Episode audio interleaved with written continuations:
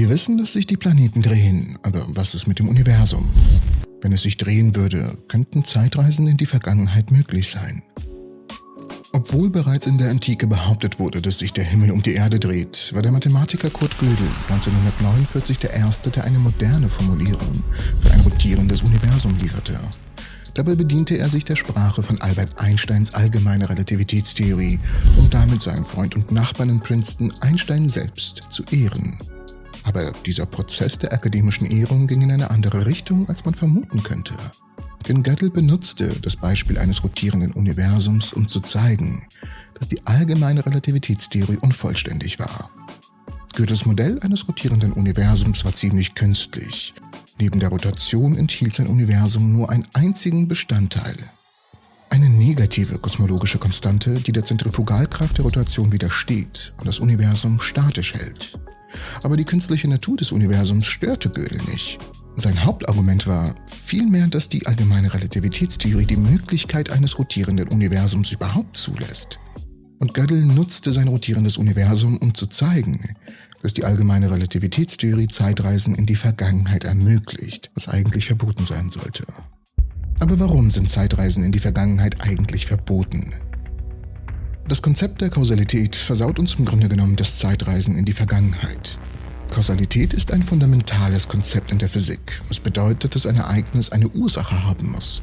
Wenn man in der Zeit zurückreisen würde und ein Ereignis verändern würde, könnte dies zu Widersprüchen führen. Ein berühmtes Beispiel wäre das sogenannte Großvaterparadoxon. Wenn man in der Zeit zurückreist und seinen Großvater tötet, bevor er Kinder bekommt, wie kann man dann geboren werden, um in der Zeit zurückzureisen?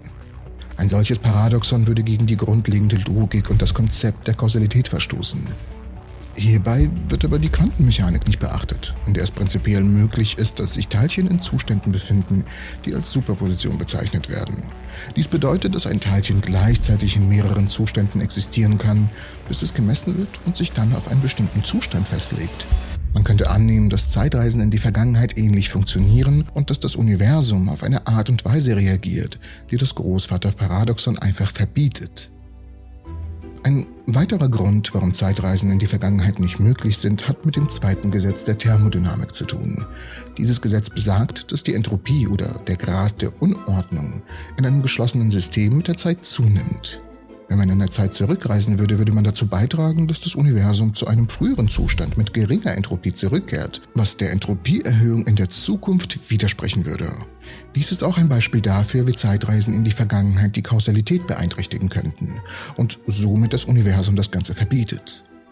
Ein weiterer Grund, warum Zeitreisen in die Vergangenheit nicht möglich sind, hat mit der Geschwindigkeitsbeschränkung des Lichts zu tun. Nach der speziellen Relativitätstheorie ist die Geschwindigkeit des Lichts die Höchstgeschwindigkeit, die ein Objekt erreichen kann. Da die Zeitreise mit der Überwindung von Entfernung im Raum verbunden ist, würde dies auch bedeuten, dass man schneller als das Licht reisen müsste, was nach den derzeitigen Kenntnissen der Physik einfach nicht möglich ist. Doch das Leben in einem rotierenden Universum wäre dennoch sehr seltsam und hätte einige Effekte, die Vorteile mit sich bringen würden. Zum einen würden sich alle Beobachter als Zentrum der Rotation betrachten. Das heißt, wenn man sich irgendwo hinstellt und sicherstellt, dass man absolut stillsteht, sieht man das Universum um sich herum rotieren. Aber wenn du dich irgendwo anders hinbewegst, sogar in eine sehr weit entfernte Galaxie, würdest du immer noch sehen, wie sich das Universum um deine eigene Position dreht. Und ich verstehe, es ist unglaublich schwer, sich sowas vorzustellen. Aber es ist nicht viel anders als die Vorstellung, dass in einem expandierenden Universum alle Beobachter sich selbst als Zentrum der Expansion sehen. Um sich das ein wenig verständlicher zu machen, brauchen wir eine bestimmte Kraft. Und ich habe euch ein bisschen belogen. Das Universum dreht sich eigentlich nicht um einen bestimmten Beobachter herum. Die Aussage, dass alle Beobachter sich als Zentrum der Rotation betrachten würden, ist nur eine scheinbare Wahrnehmung, die durch eine Art fiktive Kraft entsteht, die als Corioliskraft bezeichnet wird. Die Corioliskraft ist eine Scheinkraft, die in rotierenden Systemen auftritt. Sie tritt aufgrund der Trägheit auf. In einem rotierenden System bewegt sich alles um die Rotationsachse und hat daher eine Trägheit in Bezug auf die Rotationsbewegung. Wenn sich ein Beobachter in einem rotierenden System bewegt, bewegt er sich mit dieser Trägheit und spürt daher die Corioliskraft, die ihm scheinbare Kraft verleiht, die das Rotieren um ihn herum zu verursachen scheint. Daher würde ein Beobachter in einem rotierenden Universum aufgrund der Corioliskraft des Universums um sich herum rotieren sehen. Aber wenn er sich bewegt, würde er die Corioliskraft verspüren, die ihn in eine bestimmte Richtung zieht, sodass er nicht mehr als Zentrum der Rotation wahrgenommen wird. Andere Beobachter würden das Universum daher nicht auf dieselbe Weise rotieren sehen, es sei denn, sie befinden sich in der direkten, unmittelbaren Nähe des ursprünglichen Beobachters. Je weiter man sich also von einem Beobachter entfernt, desto größer ist die Rotationsrate. Und dabei handelt es sich nicht nur um die Rotation von Dingen, sondern um eine Rotation der Raumzeit selbst. Das bedeutet, dass das Licht, das immer gezwungen ist, der Krümmung der Raumzeit zu folgen, seltsame Reisen unternimmt. Ein Lichtstrahl, das von einem Beobachter ausgesandt wird, krümmt sich, während er von der Rotation der Raumzeit mitgerissen wird. An einem sehr weit entfernten Punkt wird die Rotation so groß oder zu groß, dass das Licht gezwungen ist, zu seinem Beobachter zurückzukehren. Das bedeutet, dass man in einem rotierenden Universum nur bis zu einem bestimmten Punkt sehen kann und dass man darüber hinaus nur noch Duplikate seiner eigenen Vergangenheit sieht. Dieses seltsame Verhalten gilt nicht nur für Licht. Wenn du in eine Rakete steigen würdest und durch ein rotierendes Universum fliegen würdest, würdest du auch von der Rotation erfasst werden. Und wegen dieser Rotation würdest du deine Bewegung um dich selbst verdoppeln. Wenn du zu deinem Ausgangspunkt zurückkehren würdest, würdest du feststellen, dass du dort angekommen bist, bevor du weggereist bist.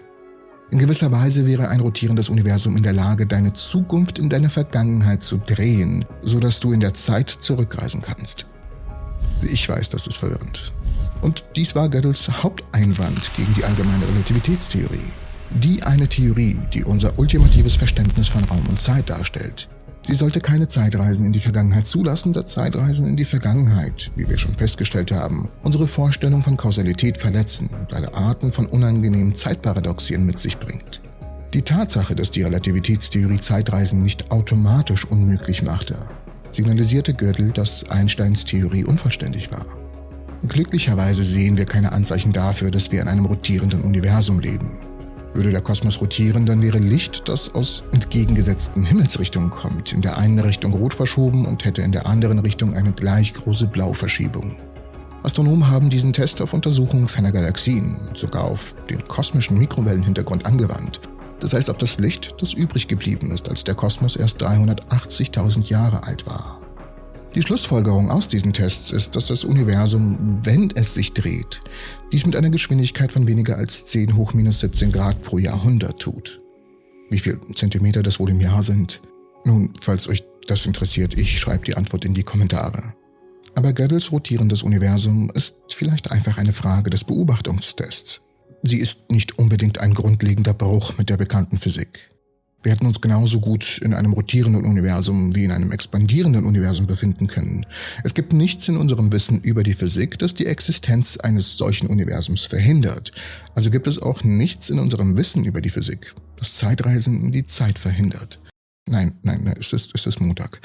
Das Zeitreisen in die Vergangenheit verhindert. Das wollte ich nämlich sagen. Ich hoffe, das Video hat euch gefallen und ihr konntet ein paar interessante Dinge über das Universum lernen. Wenn es dem so ist, würde mir ein Like natürlich sehr weiterhelfen. Falls du neu hier bist, würde mich ein Abo sehr freuen. Es war sehr viel Aufwand, das Video zu gestalten und ein Abo unterstützt meine Arbeit und mich. Es würde mich also sehr freuen. Und du musst dir das Video unbedingt anschauen, wenn du wissen willst, warum du, warum genau du die Mitte des Universums bist. Ich bedanke mich fürs Zusehen. Ich hoffe euch alle in der nächsten Episode der Entropy zu sehen.